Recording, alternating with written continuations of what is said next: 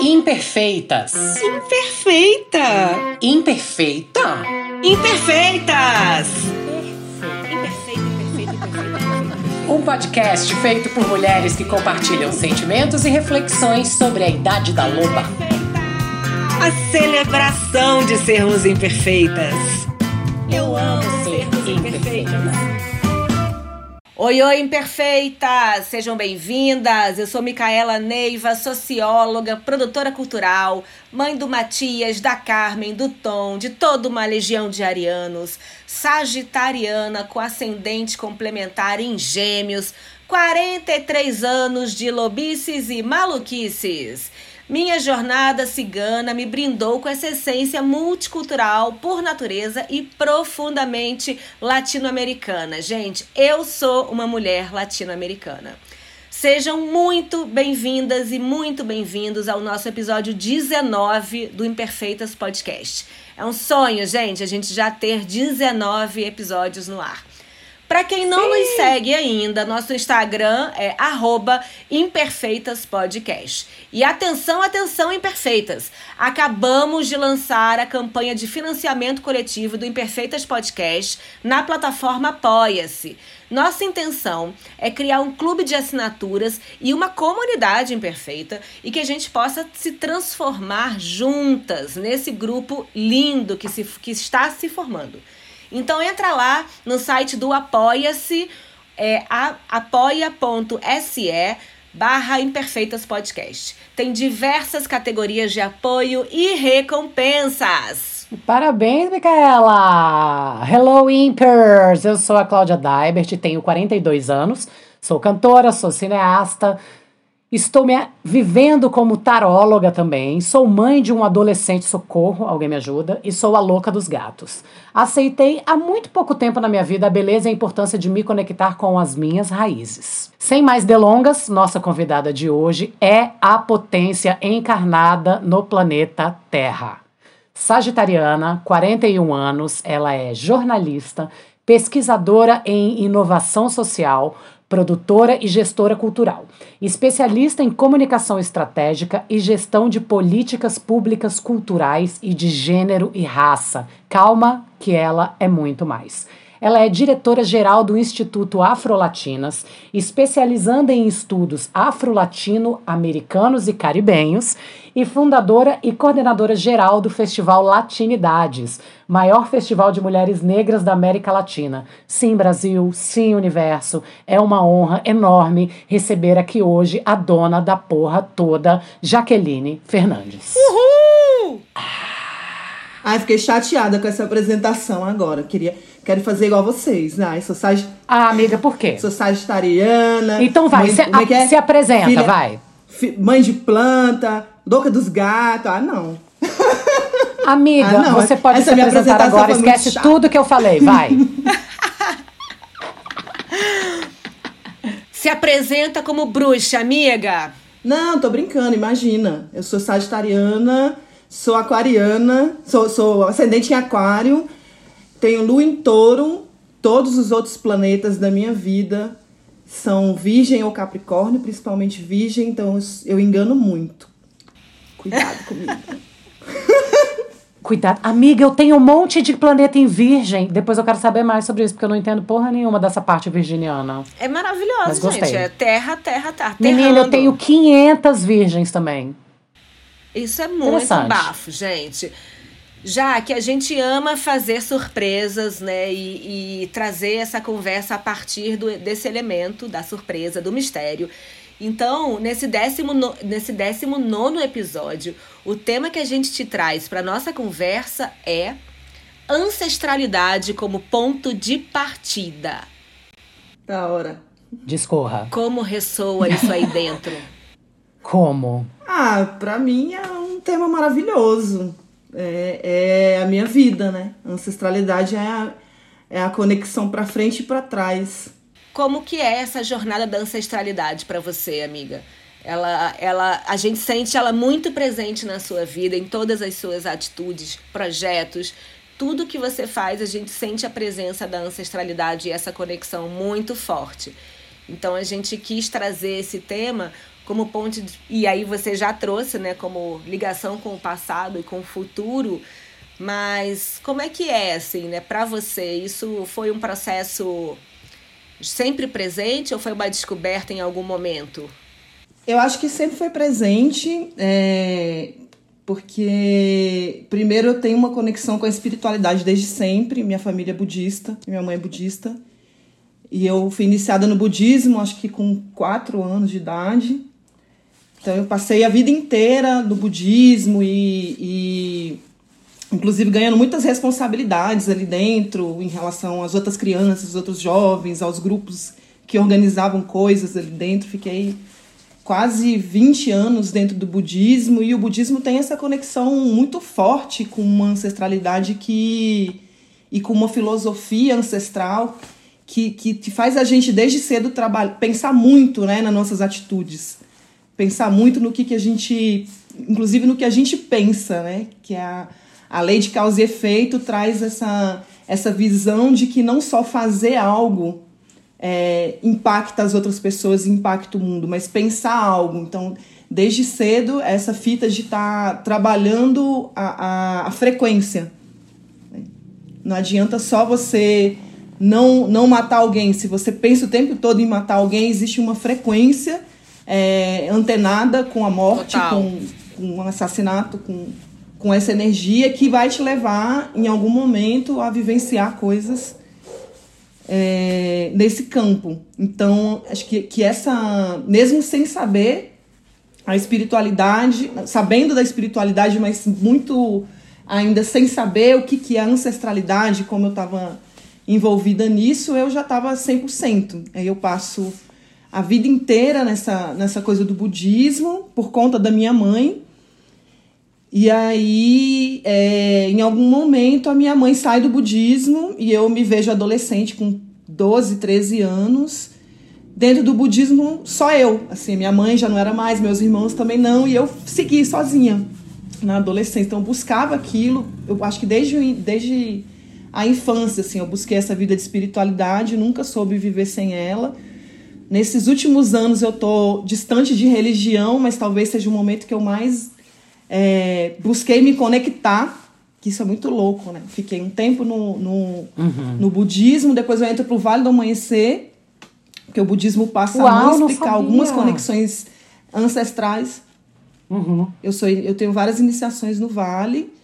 E na verdade eu me considero uma, uma jaguar, uma pessoa, uma, uma, iniciada do Vale do Amanhecer e do Vale do Amanhecer. Eu ainda me considero, embora é, tenho muita paixão pelo candomblé, muita fé, muita crença no, nos orixás, nos inquices, nos moduns, mas é, eu tenho essa iniciação, essas iniciações no budismo primeiro e depois no Vale, quando o budismo passa a não explicar uma série de conexões espirituais e ancestrais que eu sentia em mim, né? Ele passa a não explicar é, o meu contato com algumas entidades que não estavam encarnadas, o meu contato com alguns ancestrais não encarnados, ele passa a não explicar e eu continuo aderindo a essa filosofia, achando importante cuidar e acreditar na lei de causa e efeito, cuidar dos pensamentos, das ações e do que se diz Acho que é uma filosofia linda, mas aí eu entro com tudo no Vale do Amanhecer, que a minha vida passa a ser antes e depois dessas iniciações no Ô, Vale. Jaque, conta, conta um pouco o que é o Vale, para quem não conhece, né? Não tem nenhuma ideia do que é o Vale do Amanhecer. O Vale é uma doutrina espírita e ela surge porque uma mulher chamada Tia Neiva, que é sergipana, minha parenta, entre nós, Encarnada. Essa, é. essa mulher maravilhosa, ela era inclusive é, católica. Ela tem, tem, tem relatos de que ela é, teve a primeira carteira de caminhoneiro do Brasil. Uau! Tipo, uma mulher retadíssima. Que uma foda. mulher retadíssima. Uhum. E ela começa a ter contato com, com algumas entidades que começam a orientá-la. Então ela é, ela tinha esse poder que poucas pessoas têm, né, que é da clarividência, de poder se projetar e de enxergar vários campos ao mesmo tempo, é, vários planos espirituais ao mesmo tempo, e nessas ela começou a, a receber mensagens de que Aí é mais uma história dessas que Brasília tá cheia, né? De, de sonhos É. e, e de projeções para ser um lugar de, de muita espiritualidade que de fato é. E ela começa a ouvir fato é. dessas, dessas entidades que ela é, teria que se mudar e ir para essa nova cidade para construir um templo onde ia ser o Vale do Amanhecer. E aí ela fica ouvindo essas coisas e ela, tipo, em algum momento acha que ela tá louca. Porque ela não é que ela era uma figura que, que, que já tinha frequentado outras doutrinas espíritas e tal. Ela era uma, uma mulher católica. Então ela começou a se questionar, questionar a sanidade dela, não acreditava nisso. Num primeiro momento ficou muito né, relutante. E aí tem uma história que, que se conta que ela foi parar num, num, num psiquiatra, de fato, assim, pra. Cara, me fala aí o- qual o rolê, me dá um remédio, me ajuda. Aham. E aí, quando Tô chegou lá, ela surtando. tô surtando e quando chegou lá ela começou a ver é, a história do médico e aí ela começou a falar, trazer coisas para o médico sobre sobre os pais dele sobre os avós dele e aí tipo meio que ela mandou uma, uma, uma real assim que nem ela sabia que era real né mas ela mandou uma assim do tipo Olha, eu acho que eu tô louca, acho que você tem que me internar ou me dar remédio, só que eu tô vendo aqui que você devia largar essa parada aí comigo. E aí, Gente, que uma das história histórias incrível. famosas que se conta Ah. lá é que ele, fez, ele, ele acabou indo. E, Enfim, essa doutrina, ela, Tô, tô arrepiada. ela é muito linda, porque ela é muito sincrética, né? A gente fala muito de sincretismo, mas Super. é uma coisa inacreditável, porque você entra lá e você, tipo, tem. é, na entrada você tem o sol e a lua, então tem toda uma. Uma evocação desse- dessas energias do Sol e da Lua. Aí você tem Jesus enorme, que é um grande mentor. E aí você tem um outro grande mentor, que é o Pai Seta Branca, que é um índio peruano. E aí se encontra uma cultura peruana, asteca, inca. Você tem um trabalho que é feito dentro de uma pirâmide. E daí você traz Tutankhamun como uma referência de, de reencarnação do próprio Pai Seta Branca. E aí você tem uma mesa evangélica, que aí tem esse namoro com, com o kardecismo. Você tem os pretos velhos, você tem médicos de cura. Que é uma lindo, mistura muito gente. linda. Que Brasil profundo, né? Muito. E, gente, o, a- o Vale do Amanhecer é uma cidade, né? É uma cidade, né, Jaque? Se tornou uma cidade, É. né? Ele é uma cidade que, se- que, que, cresceu em torno da doutrina, mas que hoje a minoria da população é da doutrina. Você tem ali uma coisa muito Entendi. forte né, de, de, de doutrinação evangélica. É, inclusive, a primeira igreja que, que foi fundada lá, é, tipo, primeira igreja, eu não, não, lembro se é batista, não lembro, primeira igreja X do Vale do Amanhecer e é tratada como se fosse a primeira igreja no meio do inferno, né? Tem uma coisa muito Caralho. cruel ali de catequização dessa população. É um bairro quase que na zona rural de Planaltina, é um bairro com muita, muito índice de, de violência, de criminalidade, é, e que fica ali apertando né, a doutrina. Já tiveram várias tentativas de tirar dali, mas não consegue, porque o que acontece é que o, o, Vale do Amanhecer em Planaltina ele é o templo mãe. E uma coisa que quase ninguém sabe é que a gente tem é, centenas de, de vales do amanhecer, de templos do amanhecer espalhados pelo Brasil e pelo mundo. E qualquer pessoa que queira abrir, que queira fazer parte dessa, dessa doutrina é, como, como, como uma, uma, uma liderança, como um mestre, um guia ali de um templo externo, ela precisa passar por iniciação em Planaltina. Daí, tipo, você já fala de turismo, já fala de patrimônio material, já fala de uma parte de outra coisa. Em São Paulo tem 50. Em São Paulo tem 50. templos. Mentira! Gente, Em tô, choca, tô tem um- impressionada. Em Recife tem um do tamanho do daqui. Praticamente. Gente, eu tenho muita vontade de conhecer. Cara, gente, não, Jaque, eu tô achando muito maravilhoso. Porque, olha que loucura, né? A gente puxa, né? Trouxe esse tema da ancestralidade como um reflexo, primeiro, total da mulher que você. De, de ver toda a construção de quem você é, nós que te conhecemos, muito ancorada, né? Nesse empoderamento de, de quem você é, né? E, vo, e aí a gente te joga a bomba e você traz o Vale do Amanhecer, que é uma parada completamente sincrética, que é o que o Brasil é, né? No final das contas. E, enfim. E aí, olha, você trouxe Vale do Amanhecer e, gente, eu tenho um tio que foi curado no Vale do Amanhecer. Meu tio Dinho, agora eu vou contar a história aqui, se minha mãe ouvir, meu tio ouvir, se eu falar alguma coisa errada, me julguem depois. Mas, cara, olha a história. Não, muito maravilhoso. Quando eu, quando eu nasci, o meu tio, que é um tio que a gente ama muito, muito maravilhoso, minha família é de Natal, por parte de mãe, teve um câncer na cabeça. E ele veio se tratar aqui em Brasília, com a tia Neiva. Tia Neiva ainda era viva na época. E, gente, não sei como, mas eu sou uma pessoa su que super acredito nos mistérios. Ele foi curado por ela. No ano que eu nasci. Então, a minha mãe conta que ela lidava com um bebê e com o irmão dela, com toda essa situação super difícil, e que foi tia Neiva que curou ele. E aí eu tenho essa coisa da tia Neiva, e eu vou mostrar para vocês aqui. Olha, está vendo essa minha imagem? Depois eu boto uma foto no, no, no Instagram. Essa imagem a minha irmã fez. Quando a minha irmã fez, eu chamei ela de tia Neiva. Não sei porquê. Eu olhei a imagem e falei, Bruna, o nome dela pode ser tia Neiva. E a Bruna, ah, então agora ela é tia Neiva. Amei, já que você ter trago isso do Vale do Amanhecer, porque ele traz muita coisa, né? Muita coisa. Ele- ele eu tenho muita e- vontade de conhecer e nunca fui lá.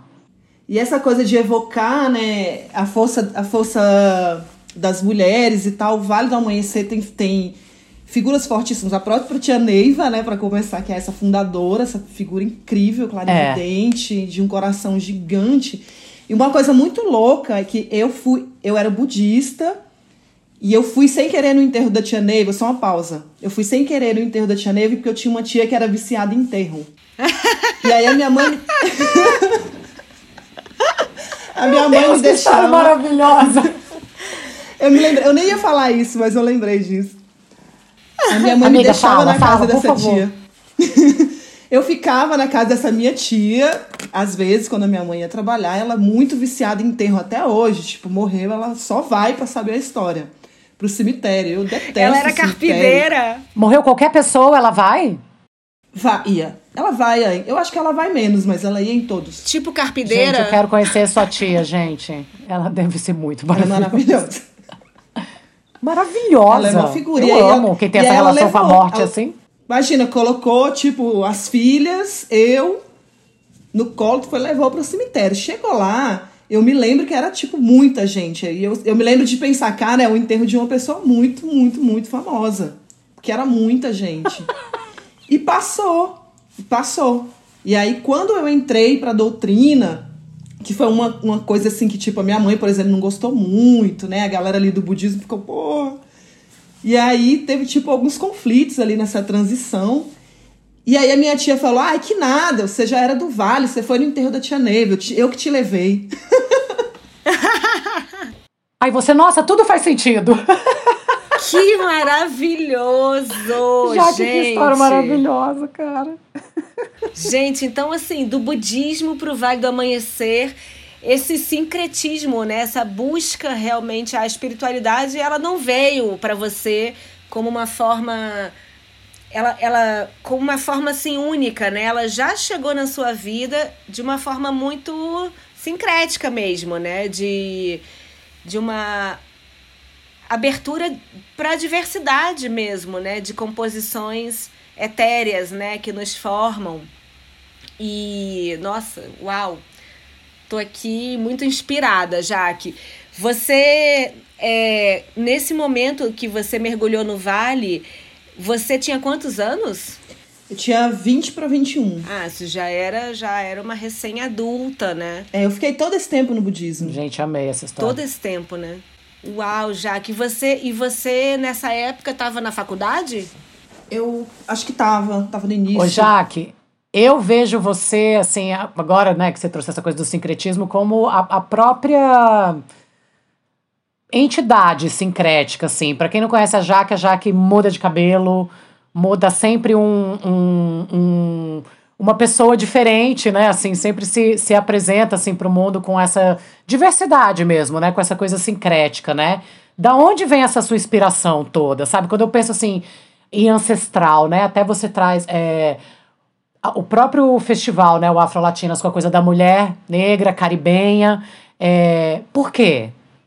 Quando você pensa na mulher latina, que você fala da mulher afro-caribenha, da mulher caribenha, existe uma conexão sua, ancestral? Como que é isso? Como que você chegou a esse autoentendimento, assim? Cara, eu acho que é, é primeiro é, é, a força a força feminina mesmo em primeiro lugar que eu tenho que reverenciar porque eu sou filha de uma mulher que criou três filhos sozinha e aí a minha avó que veio antes, a minha, minha bisavó que veio antes, provavelmente muitas outras mulheres que vieram antes e que a gente não tem não teve condição ainda de chegar nelas, né? Porque a história do Brasil é isso, uma negação das nossas raízes, principalmente é, se, se você for preta. E aí, mas aí sempre, sempre eu senti essa, essa força das mulheres me conduzindo de alguma forma. Quando a minha mãe vira budista, a minha avó, que era muito católica e que não, não teria a menor chance de curtir isso, ela vê a minha mãe sofrendo e ela alguém dá para ela um papel escrito Nam-myoho Renge-kyo. E aí ela, mesmo não acreditando naquilo, mesmo sendo católica, ela pensou, eu, eu imagino que ela tenha pensado, né? É, se esse, a minha religião fosse ajudar minha filha, já teria ajudado. Ela acho que ela precisa de outra coisa. E ela deu esse nome Horror Gekko para minha mãe. E aí foi onde ela foi parar no budismo. E aí eu vivo essa coisa do budismo com várias mulheres fortíssimas e as mulheres da minha família, tenho mais mulheres do que homens da minha família, todas também muito de rocha, muito guerreiras. E aí eu quando eu chego no vale, a tia Neiva é rainha de Sabá, é cabocla Jurema, é um monte de preta velha, é, tipo são aquelas entidades que me movem, embora tenham muitas entidades é, masculinas são aquelas entidades que me movem. E quando eu começo a, a, namorar o candomblé, quando eu saio, entre aspas, do vale, né? Eu não, me, não considero que eu saí, mas o Vale do Amanhecer, ele tem é, um regramento que em determinado momento eu não me senti capaz de seguir em relação a, a beber, a tirar um baratinho de vez em quando. Compromissos, nossos, né? Nossos mediadores de realidade, não é verdade? E aí. e aí, bom, eu totalmente comprometida, falei: se eu, vou, se eu quero beber, eu, não, eu vou dar um tempo. Depois eu volto, eu tenho que estar tá do jeito que é pra estar, tá, né? Então vou lá como paciente, não, não, não, não, não faço trabalho para ninguém, porque atender seria uma irresponsabilidade não estar tá seguindo o regramento. Mas enfim, quando eu entro na, na universidade, o Vale do Amanhecer é uma, um, um divisor de águas para mim, preta, periférica, não tinha perspectiva, não tinha ninguém na minha família que já tivesse tido carteira de motorista, mulher que tivesse tido carteira de motorista, é, ser humano que tivesse nível superior. O Vale do Amanhecer, ele me dá uma força em relação a, a essas, a, a essas, esses pé na porta que eu já queria meter. E ele me dá uma força tanto no sentido material como no sentido espiritual, de, de fé em mim, de fé na minha força, de fé no meu movimento. E aí, quando eu faço isso, que eu entro pra. pra eu vou responder o negócio do, do Afrolatina, tá? E aí, quando Tô eu amando. entro. Bora! Quando eu entro na, na, no curso de jornalismo, eu já queria fazer jornalismo há muito tempo, achava que não ia rolar, mas quando eu entro ali, é, eu começo a estudar América Latina. O meu tesão era estudar América Latina, desde sempre. E aí, naquele momento, a gente tinha uma coisa muito forte da Venezuela, do Hugo Chávez. E aí, tinha, foi a época do golpe. E aí, eu decidi que eu queria entender melhor esse golpe. Né? Que era, como assim a gente sabe muito mais o que acontece na Europa, nos Estados Unidos mas a gente não sabe sobre esse golpe que estão mentindo pra gente, né? Que estão falando um outro, que ele é de um jeito e ele é de outro. Estão dizendo que a, que a população venezuelana vê é, o que está acontecendo lá de uma forma, mas na verdade não é nada disso. Eu quero saber mais. E eu fiquei muito curiosa, muito apaixonada pela Venezuela. Já tinha um pouco disso com Cuba, mas Venezuela me arrebatou e eu, e, e eu comecei a fazer um monte de coisa para estar tá lá para pesquisar e fiquei até que o final o meu, meu trabalho foi sobre integração latino-americana nos meios de comunicação. E daí eu ia tipo fazer justamente essa essa pesquisa do como como a gente fala pouco, né, da, da de como a gente como a gente está longe de uma integração latino-americana, especialmente sendo Exatamente, brasileiro e, tem, é. e tendo a barreira da língua. E aí, naquele uhum. momento, foi um momento em que estava nascendo em mim essa questão da, da identidade racial. Eu já sabia que a minha família inteira era preta, porque não, não tinha como. é, todo mundo tinta forte, todo mundo trazendo essas heranças, essas bagagens. Mas eu, eu desconfiava, né? Eu desconfiava pelas coisas que, é como diz lá o, o poema da Vitória Santa Cruz, me gritaram negra, né? A gente já tinham me gritado negra, mas eu talvez não não queria botar fé, assim, não que é que de certa forma também é um privilégio meu por ser uma, uma mulher negra de pele clara, né? Mas, por outro lado, tinha um racismo muito colocado para mim em relação ao meu fenótipo, em relação aos meus traços e principalmente em relação ao meu cabelo. E foi você, algo que Você ainda vindo... não se via negra? Você, você não se via negra? É engraçado que eu, me, no fundo, eu me via, mas eu não, não tinha olhado no espelho e falado negra, sabe? Eu, não tinha falado, quando alguém me perguntasse negra, eu não, não tinha. Isso começou a acontecer, acho que de uns 19 anos, 18 para 19 anos para frente. E quando eu chego na, na universidade, eu já estava assim, acho que como qualquer pessoa que tem um grito entalado a vida inteira, que tem uma coisa que não sabe o que, que é, e aí quando descobre, todo mundo tem que ouvir aquilo, todo mundo tem que. Ah! Então eu fiquei naquela, naquela noia, né? naquela noia, noia que eu tenho ainda até hoje. E e aí eu vim começar nessa pesquisa. Quando eu vou parar na Venezuela, eu, eu vejo que ali tem uma população negra. E que isso era muito novo, muito louco para mim, porque eu nunca enxerguei a América Latina como um, um, uma região preta. Porque a gente não sabe da nossa história, né? Toda essa uhum. história da, da diáspora negra, da colonização, que a gente às vezes acha que aconteceu é, só com o Brasil, a gente vai perceber que é uma história que aconteceu em toda a América Latina e que daí você tem países. Exatamente. Na América Latina com a população e, e preta indígena, preta. né? Preta indígena. Preta, preta indígena. Eu tô falando especificamente da, da, da população negra como essa coisa diaspórica, né? Os povos indígenas são os uhum. povos originários, os donos, os donos é, inquestionáveis. Agora a população preta foi aquela que foi arrancada de África, na condição de escravizado, para é, trazer para cá para construir as riquezas da, da, da branquitude europeia, né? Da branquitude. Para refundar a civilização sob o ponto de vista da, da branquitude. E aí eu começo a perceber isso, eu fico enlouquecida, enlouquecida, assim, como se eu fosse uma, uma adolescente que tivesse, tipo, descobrindo que o sistema é uma merda, sabe? Tipo, fiquei muito puta de não saber nada daquilo até ali, Amo. de não ter é, oportunidade, né, de, de saber dessas raízes e tal. E eu comecei a mergulhar nessa parada. Até que um dia eu já era do Fórum de Mulheres Negras e alguém chegou com um CD é, que tinha algumas imagens de um encontro que aconteceu na República Dominicana em 1992. Esse foi um encontro que aconteceu há quase 30 anos atrás. E foi nesse encontro que foi criado o Dia da Mulher Afro-Latino-Americana e Caribenha. Uau! Foram, tipo, mais de 70 países. Foram mais de 70 países. O Brasil teve, tipo, participação fortíssima. E aí a ideia era, tipo, olhar para isso. Era um encontro que falava em 1992, falava, cara, nós somos muitas, tem uma situação que é bem parecida, de negação de direito, de violência e também de, de herança ancestral, de celebração de coisas positivas também que a gente tem uhum. em comum. De identidade. E que a gente. Uhum. De identidade, e a gente precisa falar sobre isso. A gente precisa se encontrar e falar sobre isso.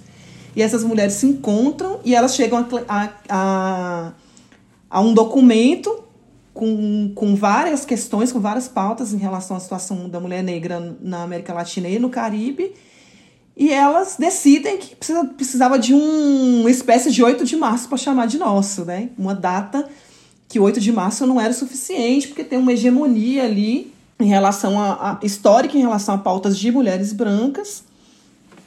E aí as mulheres negras criaram o 25 de julho como esse mote. Quando eu fiquei sabendo disso, aí eu fiquei apaixonada, vidrada, e eu já queria fazer um festival, porque na época um, um grande incômodo, assim, eu, eu sou gestora, sou produtora cultural, mas eu comecei mesmo o meu rolê na, na, na cultura, na dança, depois eu fui pra música.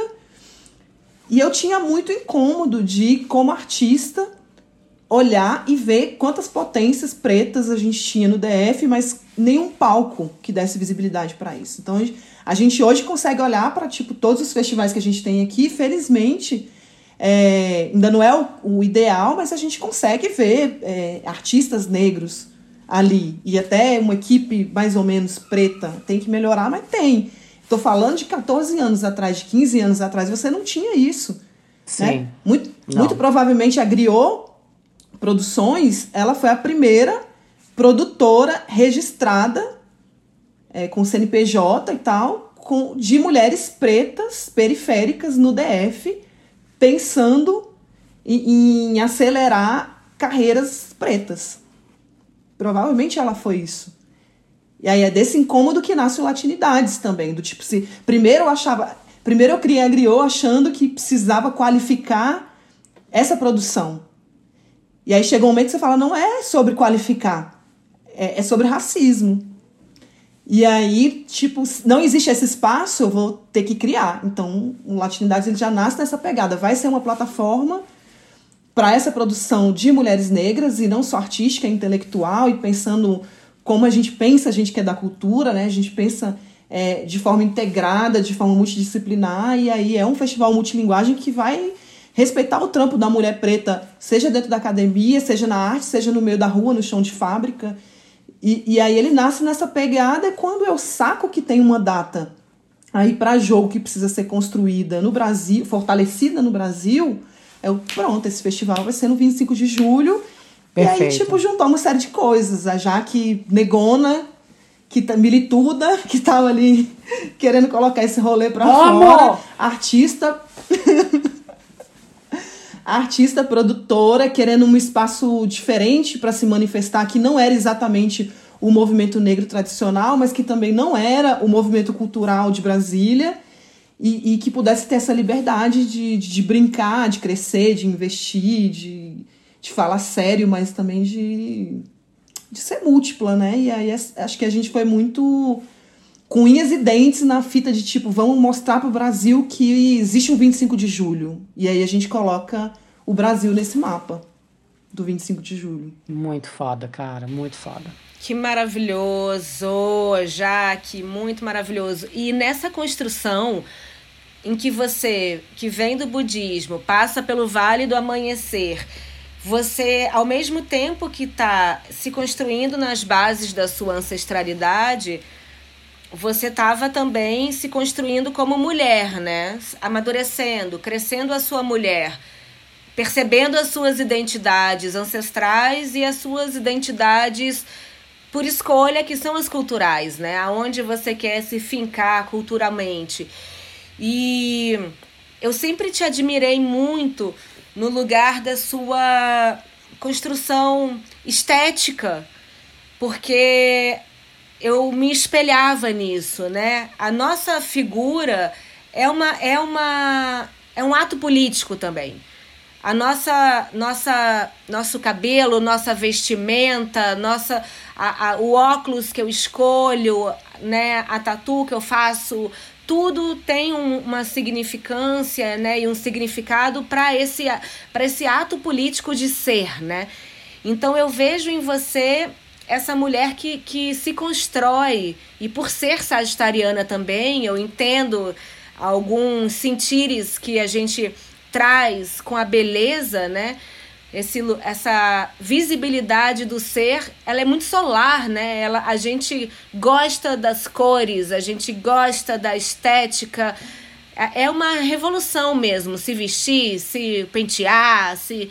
E eu queria que você falasse um pouco de como é que foi a construção. É claro que talvez você não tenha isso racionalizado dentro de você, mas assim, como é que é se construir? Às vezes tem, Às porque vezes ela tem, tem mil planetas em virgem. É verdade, amiga, é verdade. Eu tenho. Pois é. Aí, tá vendo? Mas como é que é essa construção de você a partir de todo esse sincretismo ancestral dentro da sua estética pessoal, assim, né?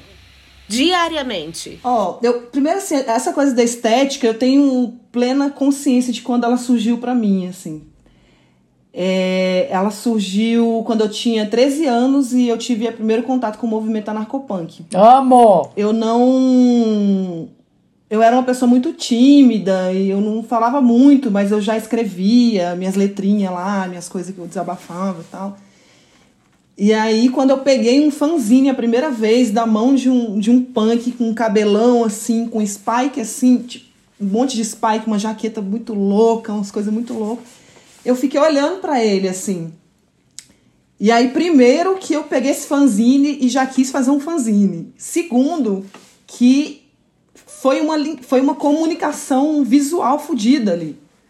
Porque ele, ele, ele me entregou um papel e ele não falou nada que eu entendesse, tipo anarquia, autogestão, anarcopunk, não falou nada que, que eu entendesse de fato. Mas ele se comunicou comigo, sabe? Tipo, ele me disse: eu tô insatisfeito, eu me visto completamente diferente do, do padrão eu, e eu tô dizendo alguma coisa com isso.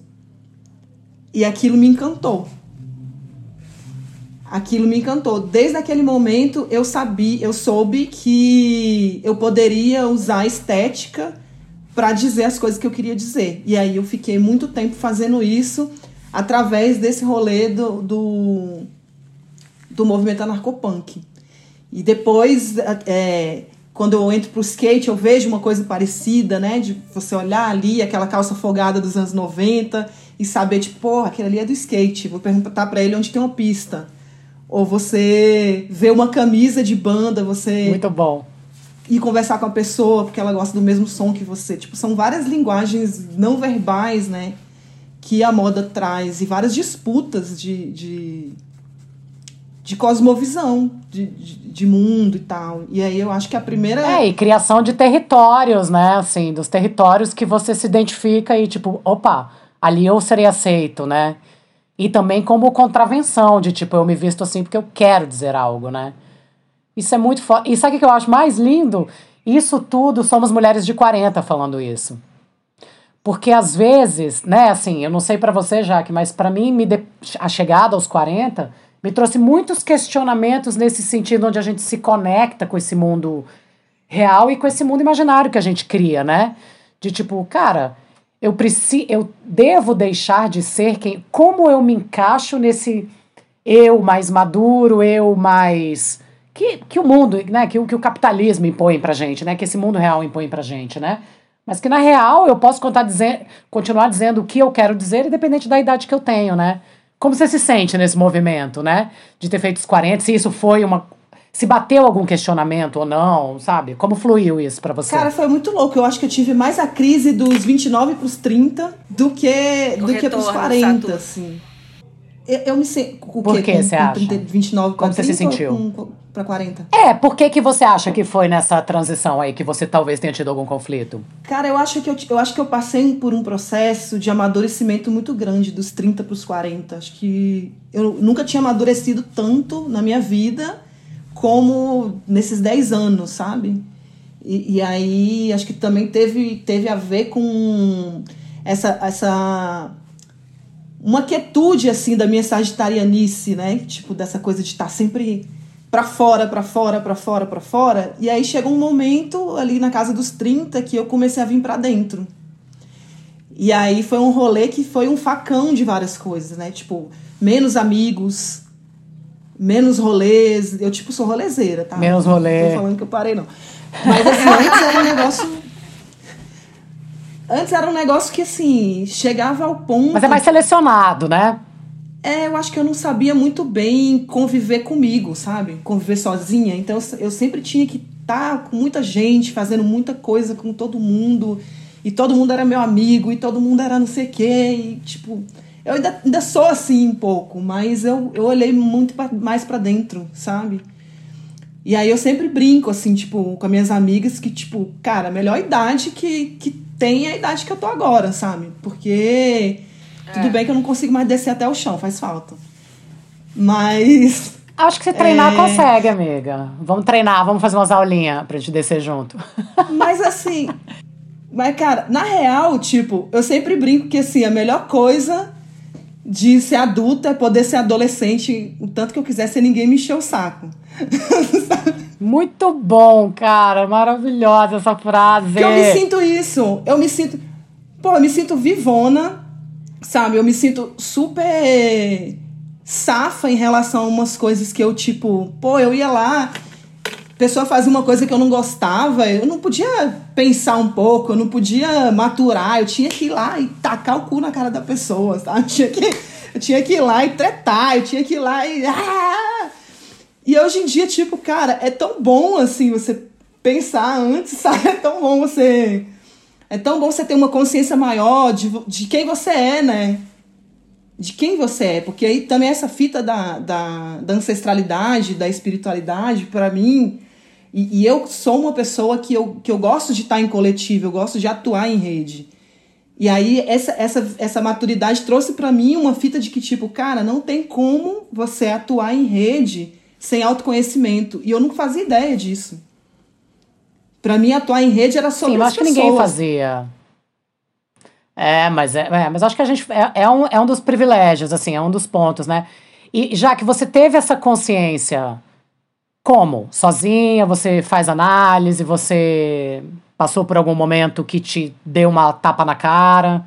Como que você teve essa consciência? Eu não, tenho um momento assim, eu acho. Eu não, não, nunca fiz análise, não, não faço terapia, infelizmente. É, não tô tirando, acho que tenho que fazer, é. acho que todo mundo tem que fazer. Claro. Uma, hora, uma hora eu chego lá. É, mas eu acho que essa, essa experiência que eu falei aqui, budismo, vale, candomblé e tal, traz para mim desde sempre uma fita de ficar buscando me trabalhar o tempo todo, sabe? Tipo, eu falo uma coisa e já tô, porra, mas será que, que pai essa parada que eu falei? Ah, eu não quero fazer do mesmo jeito que eu fiz ontem. Ah, eu fico ali querendo me trabalhar. Eu sou muito crítica com as pessoas, mas eu sou cinco ou sete vezes mais comigo mesmo. Então eu tô sempre me colocando nesse lugar da, da evolução, até como um legado dessa, dessa espiritualidade, né? Que, que me diz que, que a vida não é só essa. Né? Que, que, me, que me diz que por exemplo, eu tenho um pânico que eu tenho é, de pensar que eu posso desencarnar e reencarnar no, no mesmo ponto ou, ou aquém do que eu tô hoje, sabe? Então, Caramba. essas coisas eu fico eu fico me trabalhando o tempo inteiro, do tipo, cara, eu não sou, sou imperfeita, faço merda pra caralho, mas eu quero buscar consciência do, do momento em que eu faço essas merda pra, tipo, fazer outras merdas, pelo menos, sabe? É, eu, eu te entendo bem, Jaque, também. Fazer merda consciente. Não, e, e esse lugar, o, o Sagitário é crítico, né? O Sagitário é super, né, mental, né? O Sagitário tem esse a filosofia, a crítica, esse esmiuçar das coisas, né? A gente quer saber por quê, a gente quer buscar as raízes, né? E eu te entendo perfeitamente. E um exercício maravilhoso do autoconhecimento sagitariano justamente é se trabalhar o não julgamento.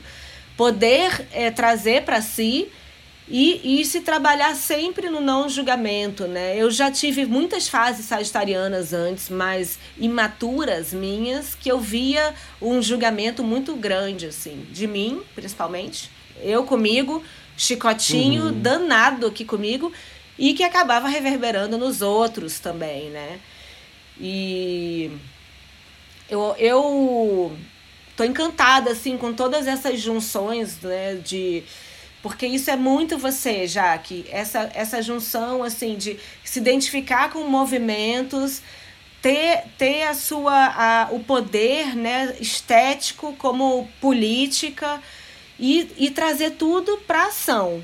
Né? Eu vejo. Para o seu trabalho, né? Trazer para a realidade, né? realidade, para as redes que você cria, para as mulheres é que você ativo. inclui. Então, é. E eu tô muito fincada aqui na estética, assim, porque eu sou muito apaixonada por você, pela sua estética, e, e também me identificando e me espelhando, porque eu sempre fui uma mulher que fiz questão, assim. A minha roupa dizia muito de mim, o meu cabelo também dizia muito de mim. E eu, e eu sempre fui tipo, essa mulher latino-americana, né? Quando eu era criança, eu sou eu nasci no exílio, né? Então eu eu sou filha de Uruguai, a minha mãe era latino-americana, meus pais moraram em milhões de países, moraram no Peru, moraram na Bolívia, moraram no México, mor... então assim, eu, eu tive uma nutrição é, latino-americana muito forte. E era muito curioso porque, ao contrário, né, a minha vivência era, era um pouco ao contrário do que você trouxe. Eu era em casa. É, nutrida de América Latina e eu chegava na escola e ninguém olhava aquilo, né? Eu me sentia muito diferente. Minha mãe me mandava para a escola com aquelas roupinhas mexicanas e eu, né, só aí na adolescência eu queria usar tudo que as pessoas usavam, não queria usar aquilo. Neguei para depois me reencontrar. Então eu tô trazendo isso porque eu quero trazer a pauta cabelo, assim. Eu sinto que o cabelo é uma expressão muito forte da sua ancestralidade e da sua escolha de vida. Então, é, como é que você se sente quando você escolhe o penteado do dia, da semana, a cor que você quer usar no seu cabelo? Que significados que você busca quando você vai fazer um novo penteado, assim? Como eles vêm para você? Amo. Nossa, que pergunta difícil. Te dedico, sagitariana. Te dedico. Cara, eu. Primeiro que assim, tem uma coisa que, que é quando você. Quando você faz as pazes com o seu cabelo, né? Quando você reconhece ele como, como esse, esse link ancestral, né? Como essa coroa. Que é um processo muito doido para quem para quem, como eu falei antes, para quem passou um tempo da, da vida sem entender exatamente que era preta, mas tendo um cabelo é, crespo. Então eu passei boa parte da minha vida negando esse cabelo crespo, né? Tipo, fiquei alisando meu cabelo acho que dos 11 anos até os 18 para 19. Eu alisava muito meu cabelo e eu tinha um sofrimento profundo em relação a ele, profundo, do tipo às vezes perder é, festa, perder coisas que eu queria fazer porque o meu cabelo não, não baixava, sabe? Porque eu, eu passava um alisante e, e eram alisantes de 20, 30 anos atrás que, que, que dava pereba na minha cabeça. Sabe? Então, tipo assim, o meu, eu deixava o meu cabelo me fuder e eu não tinha ninguém que, que pudesse me ajudar nisso, sabe? Porque a minha mãe também já tinha passado isso a vida inteira e para ela tinha deixado de ser uma questão. Tinha deixado de ser uma questão. Ela simplesmente e ela alisava também. Alisado e era, e era aquele cabelo. É, então não tinha referência de ninguém na minha família, em movimento social perto de mim, para falar qualquer coisa, sequer para dizer, tipo, é bonito o seu cabelo. Não, nunca foi dito, né? E aí, como eu era também da dança, tinha uma coisa de né, de prender para dançar e prender de um jeito que o meu não ficava. Tinha um massacre muito grande, no resumo, assim, da, da, da infância, da infância, assim, de, de sofrer muitas violências em casa de, de parentes brancos, inclusive, na escola, de já ter tido a cabeça raspada por, pela minha madrasta, quando, eu, quando a minha mãe me deixou com ela. Sério? E aí eu perder, tipo, o primeiro ano, assim, de escola, por conta. Tipo, muitas violências mesmo relacionadas a cabelo. E, e, aí chega a adolescência, aquela coisa do tipo, toda vez que, que eu ficava com um carinho, que eu me apaixonava por um carinha e que não rolava mais, a primeira pergunta que eu fazia era se a menina tinha o cabelo liso. Se ele estava com outra pessoa, a primeira pergunta que eu fazia é se ele tinha, se ela tinha o cabelo liso. Eu, na verdade, estava perguntando se ela era branca. Uhum. Nossa, uma autopressão, né? É muito forte isso, cara. E aí, que era uma coisa que eu via na minha família, né? Tipo, as mulheres negras da minha família é, sendo trocadas por outras mulheres brancas ou sendo é, amantes, sendo escondidas, sendo negligenciadas pelos caras, inclusive pelos caras negros. E aquilo tava em mim de, de uma maneira que, era, que, que eu coloquei tudo isso no cabelo na minha adolescência em relação a, a, aos homens, né? Aos meus rolezinhos com o homem. Quando, quando eu rompo essa parada, tipo, cara, vou raspar a cabeça, vou deixar o cabelo crescer. Ele começou a virar aquele blackzinho, eu comecei a fazer trança. A primeira vez que eu, que eu fiz trança, eu, eu, eu fiz trança criança e tal, mas a primeira vez que eu fiz trança adolescente, né, que você bota aquele uhum. cabelão assim na cintura e que o bicho balança. você fica doida. Tipo, meu cabelo nunca tinha balançado. Ele começa a balançar e você fala, putz, eu. Cara, eu posso colocar ele do jeito que eu quiser. E ele ainda assim, ainda assim, eu tô num processo de, enegrecimento e eu ainda assim vou, tipo, tá enegrecida, sabe? Então, aquela mesma medida daquela, daquele sofrimento, daquela angústia, daquela, daquela prisão mental, daquele racismo opressor, foi a medida dessa libertação. Então, quando eu, tipo, olho pro meu cabelo todo dia, eu fico pensando, ah, eu quero uma trança, ah, eu quero um penteado assim assado, eu não, não tenho limite pro que eu, pro que eu, pro que eu faço com o meu cabelo, porque eu amo Amor. profundamente ele. E, e pelo fato de eu ser uma mulher negra de pele clara, ele é com certeza o maior link que eu tenho com, com, a minha, com a minha ancestralidade, com a minha negritude. Então eu não abro mão disso, de jeito nenhum. Isso, isso é muito lindo, porque é, lindo, é, é visível já que a gente conversando, né? Essa, essa parte que é só nossa, quando a gente traz né, uma mulher para o campo e que a gente fala, cara, é com a Jaque que a gente vai conversar agora. E aí a gente abre uma conversa imperfeita entre eu e Claudinha. O que, que a gente vai trazer para essa mulher? E, cara, veio esse link, amiga: ancestralidade e cabelo. Então, é, eu acho incrível você estar tá falando isso agora, porque só reitera a nossa percepção desse papo, né? E eu, pessoalmente, vejo no seu cabelo a sua ancestralidade e a sua liberdade, essa, essa, essa escolha, sabe? De, de meu cabelo é, é, é minha política, meu cabelo é, é a minha liberdade, meu cabelo é minha arte, né? Então, é é muito inspirador. Eu, como uma mulher branca, mas latino-americana, me inspiro demais, me inspiro demais nos looks que você traz. E e eu acho muito que, que isso sirva para muitas mulheres, né? Não tem idade, né? Para esse para essa reconexão, né? Quando a gente rompe, gente chega, rompam, rompam as bolhas, rompam as bolhas e aceitem todas as raízes que compõem a gente, porque elas são únicas. Não, e eu achei também muito incrível é, o link da. A primeira coisa que a Jaque trouxe da ancestralidade foi a espiritualidade, né?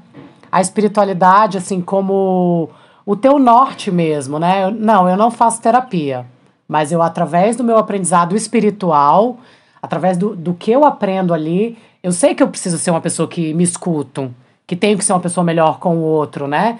Porque se eu, a partir do momento que eu sou melhor com o outro, eu sou melhor comigo mesma, né? Como um caminho de evolução mesmo, né? Amiga, eu tenho uma pergunta para você.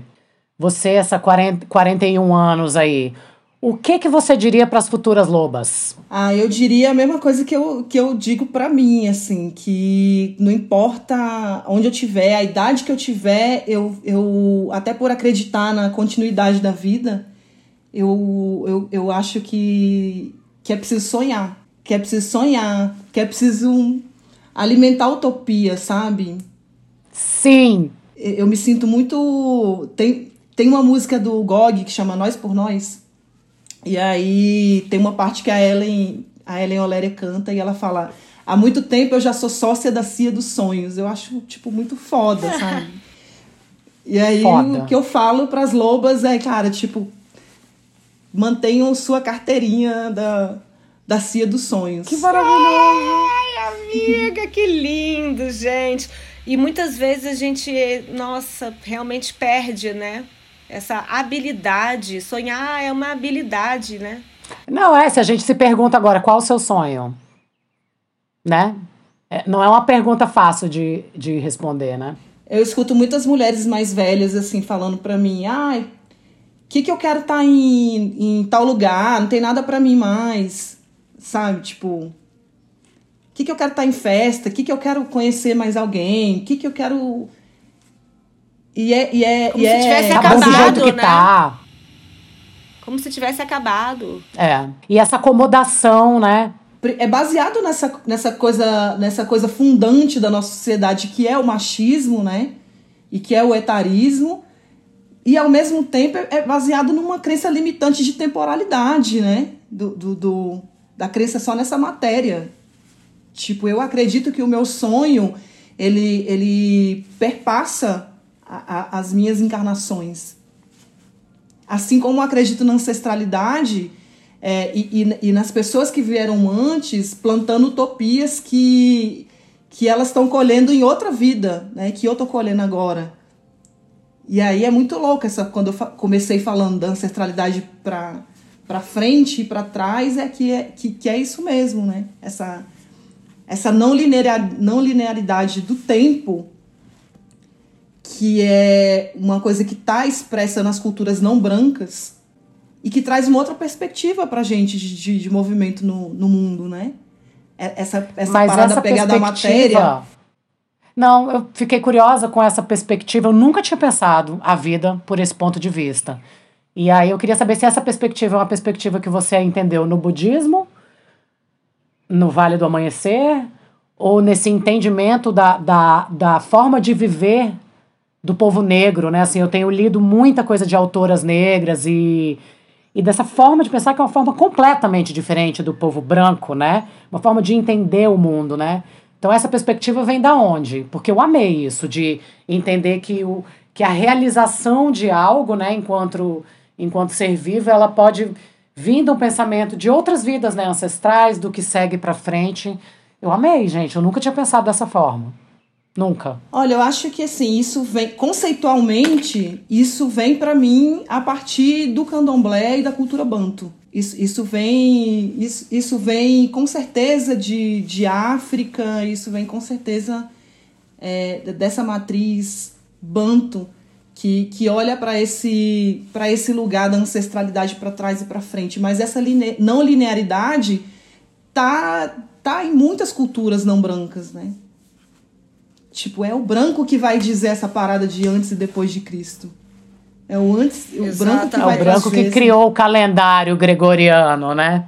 Que não encaixa, né? Que você que você tem um ano bissexto, que você tem um ano não sei o quê, porque, tipo, velho, não era isso é. que os incas falavam, que os maias falavam, que os indígenas é. falavam, que os... Exatamente. Ai, gente, tá tudo cagado. E agora?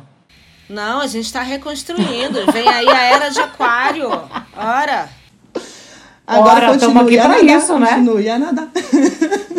Continue a nadar. Há esperança. Há esperança. A esperança, eu quero, claro. Eu quero cultivar essa esperança num foguinho, gente. Então chama, chama que vem. Eu quero essa fogueira.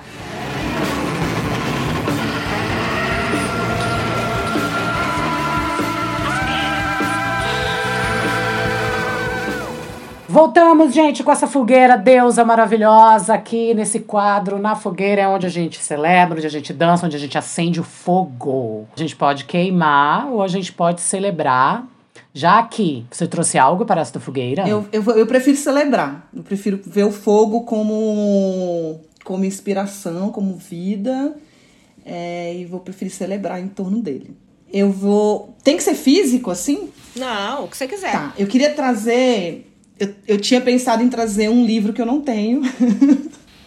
mas eu já li. Eu já li. Eu tenho o PDF dele, vai. Eu não tenho, mas eu quero ter ele físico. É, esse livro chama Poesias Pós-Parto. E é um livro da Priscila Preta. E aí é uma mina que, cara, quem não conhece tem que conhecer. Priscila Obaci, Priscila Preta, ela é de, de São Paulo. E ela escreveu esse livro na segunda gravidez dela que são, se não me engano, 40 poemas, e, e, e, a partir desse livro ela vem fazendo saraus, ela vem encantando e dedicando esse movimento poético a outras mães nesse momento né, de, de pós-parto. E eu não tenho filho, nunca. Que lindo! Nunca quis ter filho, nunca pensei nisso, mas eu me sinto mãe de, de outras pessoas, igualmente. e, e me sinto mãe de projetos. Sim de ideias, de projetos, de movimentos, e, e quando eu leio, eu me identifico. Uhum. E aí eu quero trazer essa, essa força da Priscila. E aí a outra coisa que, como você estava falando muito de. Nem, nem tinha pensado em trazer, mas como você estava falando muito de estética, Mica, aí esse eu tenho aqui. Eu, você falando, eu olhei para cá e vi. É, vou mostrar pra vocês aqui. Aí o povo imagina. Esse, esse livro aqui chama How to Slay. Nossa, que foda! E aí é um livro que eu ganhei e que ele conta a história da, da influência da, da, da cultura preta na moda nos Estados Unidos. Que foda! E aí é um lugar muito massa, porque, tipo, mais uma vez você vê que, assim, o um, quanto, o quanto a cultura negra, enquanto a estética negra influenciou o mundo, enquanto ela impera, assim, nos Estados Unidos. E eu falo Estados Unidos porque, tipo, cara, é a maior mídia do planeta, né? Onde é, é, é a mídia que Uhum. forma a humanidade ainda. Sim. E aí, e aí uma mulher preta fez essa pesquisa incrível, How to Slay. E aí eu acho que eu como uma, uma, uma pessoa que tem me interessado muito por moda nos últimos anos, eu acho super importante a gente buscar esses, essas outras narrativas, sabe? Estéticas e, e as referências mesmo sobre a moda. Quando a gente fica falando de moda, todo mundo vem, ah, porque é o início da moda na Europa, não sei aonde, tipo, ninguém vestia antes. Ai, vestia, mas era só pra se cobrir, aham. Aham. Que era só pra se cobrir. Muito Maravilhosa bom, cara. essa fogueira, Maravilhosa! Jaque. Muito maravilhosa. Amei. Eu trouxe para essa fogueira é, um livro também, mas é um livro diferente que eu me apaixonei, assim. Se chama Diário de Magias para Bruxas auto, Autodidatas. É, é, de uma, é de uma editora chamada Cadernicos, que é arroba Cadernicos no Instagram, que é uma editora independente de livros e jogos autorais para autoconhecimento, relacionamento e autocuidado. Então, o que, que é esse diário, diário de magias? É um diário da bruxa, é um livro de ritos, um álbum de magias e um caderno em branco. Então, é realmente um espaço, um objeto para você recordar e colecionar várias maravilhas invisíveis na sua vida. E é uma inspiração pra gente do Imperfeitas, porque num futuro bem próximo a gente quer uma lojinha imperfeita e isso é muito inspirador. Então, eu trago para cá esse diário de magias. Ele é da Marina Nikolaevski. Mu achei muito legal. Amiga, eu te dei de aniversário aquele livrinho do Cadernicos. Ah! Ah! Pronto, então Pronto. tá, você já tem um. Gente, eu vou celebrar também. Adorei o que a Jaque trouxe sobre olhar o fogo dessa forma, né? Eu tenho celebrado mais do que queimado, mas às vezes é bem importante queimar, né, amiga? Que tem umas coisas que não dá mais, né? Mas hoje eu vou celebrar uma pauta que eu amo, que é a pauta do meio ambiente. E eu quero celebrar uma mulher chamada Paulina Chamorro. A Paulina é jornalista e ela é uma mega super entusiasta da conservação, desse olhar para o nosso planeta, desse olhar para as mulheres da conservação do Brasil. Então ela tem alguns canais onde ela fala, onde ela traz essa importância de, diversa, de diversas formas. Ela é uma das fundadoras da Liga das Mulheres pelo Oceano. A Liga nasceu para promover um oceano mais sustentável por meio de uma comunicação elaborada e divulgada pela ótica feminina. Por favor, né, gente? Mulheres pelo mar. Além disso, a Paulina produziu, ela é jornalista e produtora de uma série que se chama Mulheres na Conservação. É uma série incrível, onde ela mostra mulheres que são mulheres assim, gente, é muito maravilhoso. São minisséries, mini pílulas com mulheres que, que cuidam do, do. Cara, eu vi uma que é o menor tamanduá do mundo. É um tamanduá desse tamanho, gente, é a coisa mais linda. Então, é muito maravilhoso. O Instituto Arara Azul, que é um instituto que foi fundado por uma bióloga, também pesquisadora. É muito legal, vale muito a pena a gente saber quem são essas mulheres, né, que estão nessa luta pela conservação.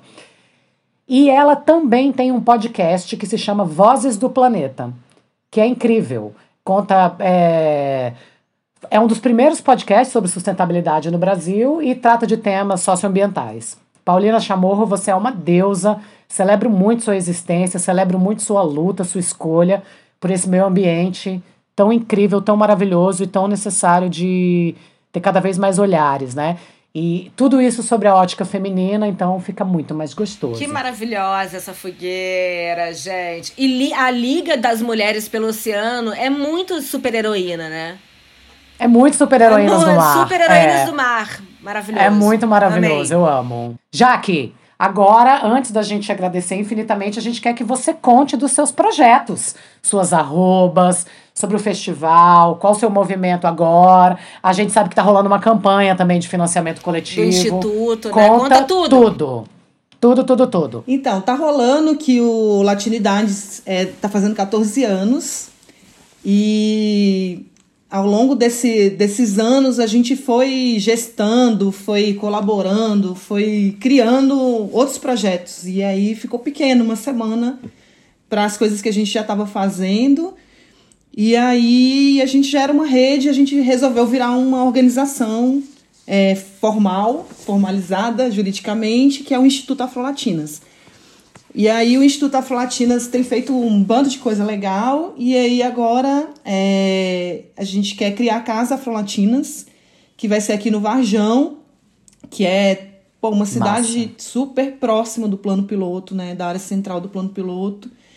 E é uma cidade com 80% de população preta e que vive um racismo ambiental mesmo, porque ela está colada no Lago Norte e ela tem uma outra dinâmica, uma outra configuração de cidade, de acesso, de oportunidade, né? E aí a gente uhum. tem pouquíssima coisa aqui, nenhum equipamento cultural. É, a gente tem público, né? A gente tem algumas iniciativas ali privadas pouquíssimas. É, como a maior, maior parte das quebradas, tipo, é igreja e boteco. E nada contra igreja, nada contra boteco, gosto muito dos dois. Sim, claro. É, mas é. a gente precisa também vir para cá com, com, com, outras ofertas, né? Digamos assim, no mínimo. Então a gente quer é, fazer essa casa Afrolatinas, primeiro como um espaço de referência, de, de, de, produção de saberes de mulheres negras, assim como Latinidades tem sido. A gente quer pegar essa experiência que tem dado certo muito na periferia, que é meio lan house, né? Aquele lugar onde as pessoas vão para tipo imprimir uma parada, ah, pesquisar uma muito parada. Bom, muito legal. Muito legal. E ao mesmo tempo se encontrar, a gente, a gente quer é, fazer um plano onde em algum momento a gente vire um espaço maker, onde a gente consiga fazer com que role uma formação e uma geração de renda para essa juventude preta, especialmente jovens mulheres negras, periféricas, uhum. que tem muito potencial e nenhuma oportunidade, né? Que é o lugar de onde eu venho, é, muitas que vêm do, do mesmo lugar que eu não conseguem é, aflorar sua potencialidade como, como eu tenho conseguido, por exemplo. E aí é sobre Exatamente. é sobre isso, é sobre compartilhar, sobre, sobre dividir, sobre aprender, sobre ensinar. E aí essa Casa Afrolatina está com uma campanha é, aberta até o dia 18 na, na benfeitoria. É, então, basicamente, para o ano que vem a gente vai dar esse pontapé na Casa Afrolatinas. A gente já está com um projeto muito massa de dar suporte, aceleração e gerar renda para empreendedoras negras criativas, periféricas. A gente, através do Ed Todos, que é uma parceria que a gente tem com outras seis organizações em nível nacional, esse ano a gente acelerou e apoiou com grana quase 500 empreendedoras, mais de 500 empreendedoras negras. A gente vai continuar nesse processo. Uau! E a gente vai começar já no início do ano um projeto que chama Latinidades Pretas, que é uma parceria entre o Latinidades e a Feira Preta. E aí a gente vai. Sim. Ai, que legal! A gente vai mentorar e fazer uma, uma plataforma para dar visibilidade à produção artística de pessoas negras LGBTQ. Maravilhoso. Passa as arrobas, Jaque. O meu é arroba Jaque Fernandes, com dois Fs e dois Ss no final. E sobre o Latinidades e o Instituto Afrolatinas e todas as coisas que a gente está fazendo é arroba Afrolatinas. Maravilhosa, tá, Jaque. Todas as informações estão lá, né, no Afrolatinas. As informações sobre a campanha, tudo tá tudo lá. Sim, tem o um link lá para doação, para compartilhar também. Quem não puder doar, compartilha, ajuda nós.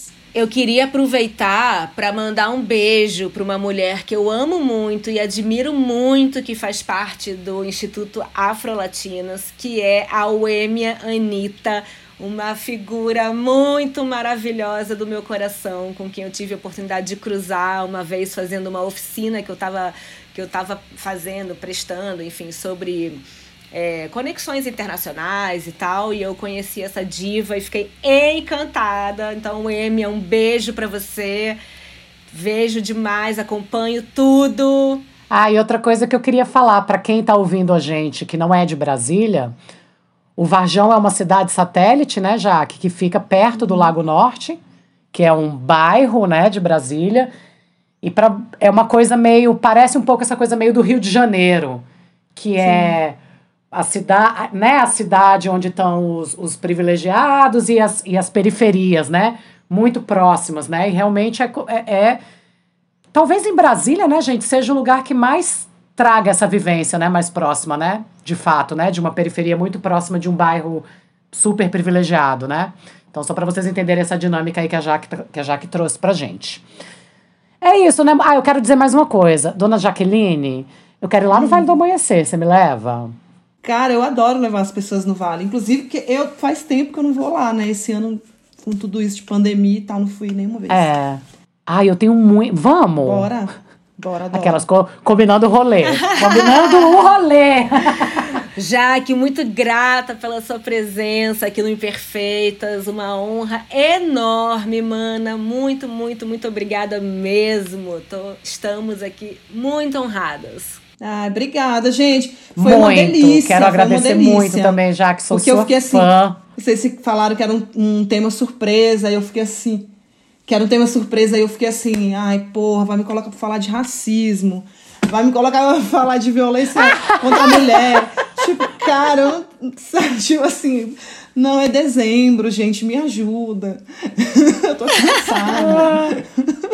Amiga, que bom que você gostou, porque assim, olha, na verdade, a, a gente quer é trocar com as mulheres, né? Mas claro, cada uma traz sua preciosidade. E essa preciosidade do seu conhecimento e tudo, ela é sua. Então ela surge do jeito que tem que surgir, né? Então é isso, assim, a gente não tem como olhar para você e não pensar nesse empoderamento da ancestralidade, que é algo que a gente busca também na gente, né? Como é. entendimento de realmente um caminho de cura, né? Estamos aqui nos curando todas Aceitação, e trocando. né? E... Ah, eu amei. Amiga, eu sou sua fã, acho você foda aralhaça. Eu também, mana. Foi um prazer gigante ter você aqui com a gente nesse Imperfeitas Podcast. E a gente tem esse ritual de encerramento de cada episódio que é uivar juntas. Porque somos lobas. Vamos? Começa aí. Que a gente ama uma palhaçada. Ó, é assim. Eu vou hum. contar até três e nós três uivamos, tá? Beijos a todos, todas que nos ouviram e vamos lá. Um, dois, três e.